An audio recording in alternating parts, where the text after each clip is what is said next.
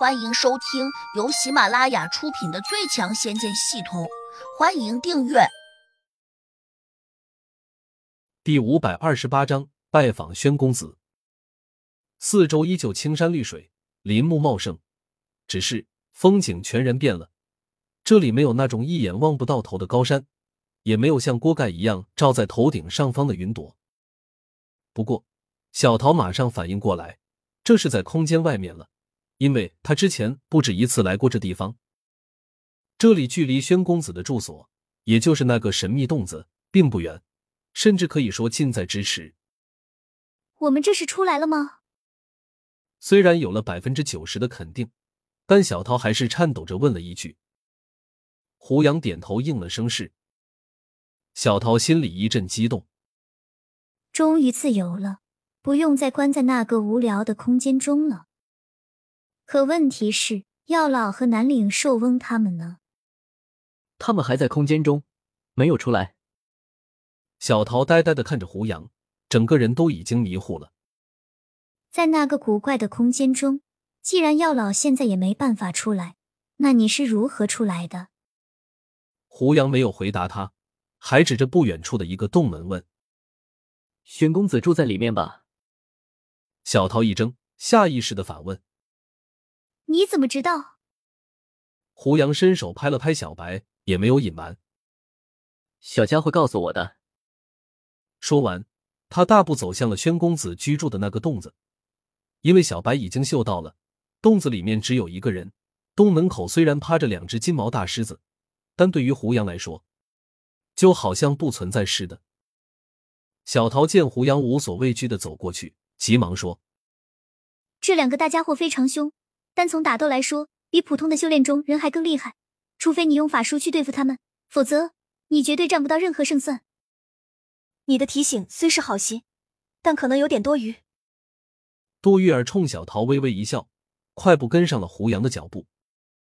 小桃有点无语，嘟囔道：“我如果真这么没用，那你带我出来做什么？除非你对我有好感，或者还喜欢我，不然。”你宁可把南岭寿翁带出来，也不应该带我出来吧？胡杨依旧没有回答他。实际上，胡杨要是知道空间的开口就在宣公子的洞前，他自然就不会带小桃出来了。正因为当时不知道宣公子的住处，所以才想着把小桃带出来，那样他才可以给自己指路。谁曾想，宣公子的洞府就在这空间外面。另外。那两只大狮子第一眼看见胡杨和小桃等人时，马上条件反射的直起身子。他们之前数次见过小桃，可能就以为这是小桃带人来求见宣公子，所以两个大家伙的眼中就没有露出凶光。不过，他们下一眼却瞅见了胡杨肩头上趴着的小白，顿时就愣住了。小白嘶了一声，立刻用神识吼了过去：“好猫不挡路，给我滚开！”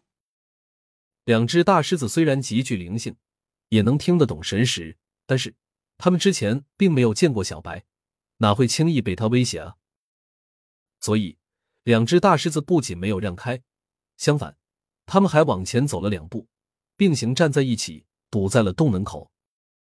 小白嗖的一下就掠过去了，砰，砰，他的速度实在太快，几乎以肉眼难以辨识的速度伸出了前爪。狠狠的抽在了两只大狮子的脑袋上。他看起来体型这么小，但拍出的力量却不弱，瞬间就把两只大狮子给打懵了。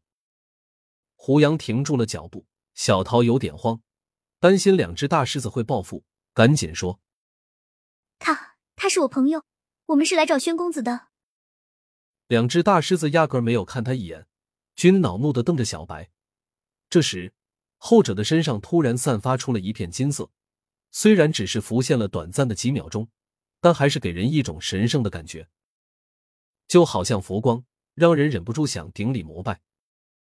小桃第一眼看见时，心里就有这种感觉。胡杨甚至也有点惊诧，没想到小白会发出这样强悍的光芒。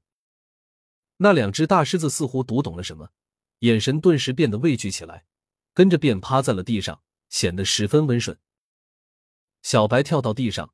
大摇大摆的走过去，嘴里继续发出嘶嘶的声音，也不知对他们说了些什么。这两只大狮子急忙缩成了一团，让到了边上。胡杨一看就便明白了，小白已经把这两头大狮子给收服了。他抬腿便走了过去。杜玉儿好像半点也不觉得害怕，跟着胡杨就走进了洞子。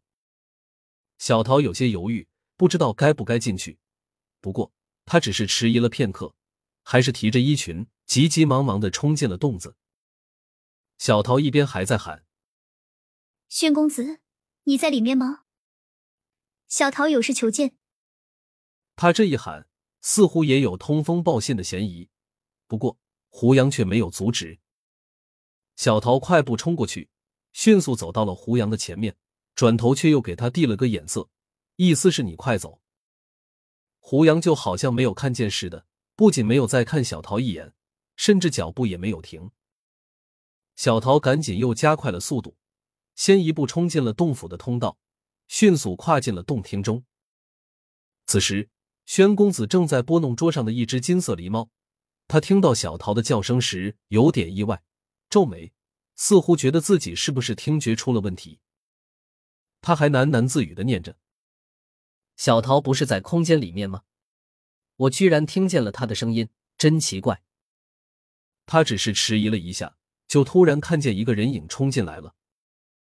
抬起头，赫然看了过去。宣公子愣住：“小桃，你怎么来了？”小桃苦笑道：“嘿，你觉得我不该来吗？”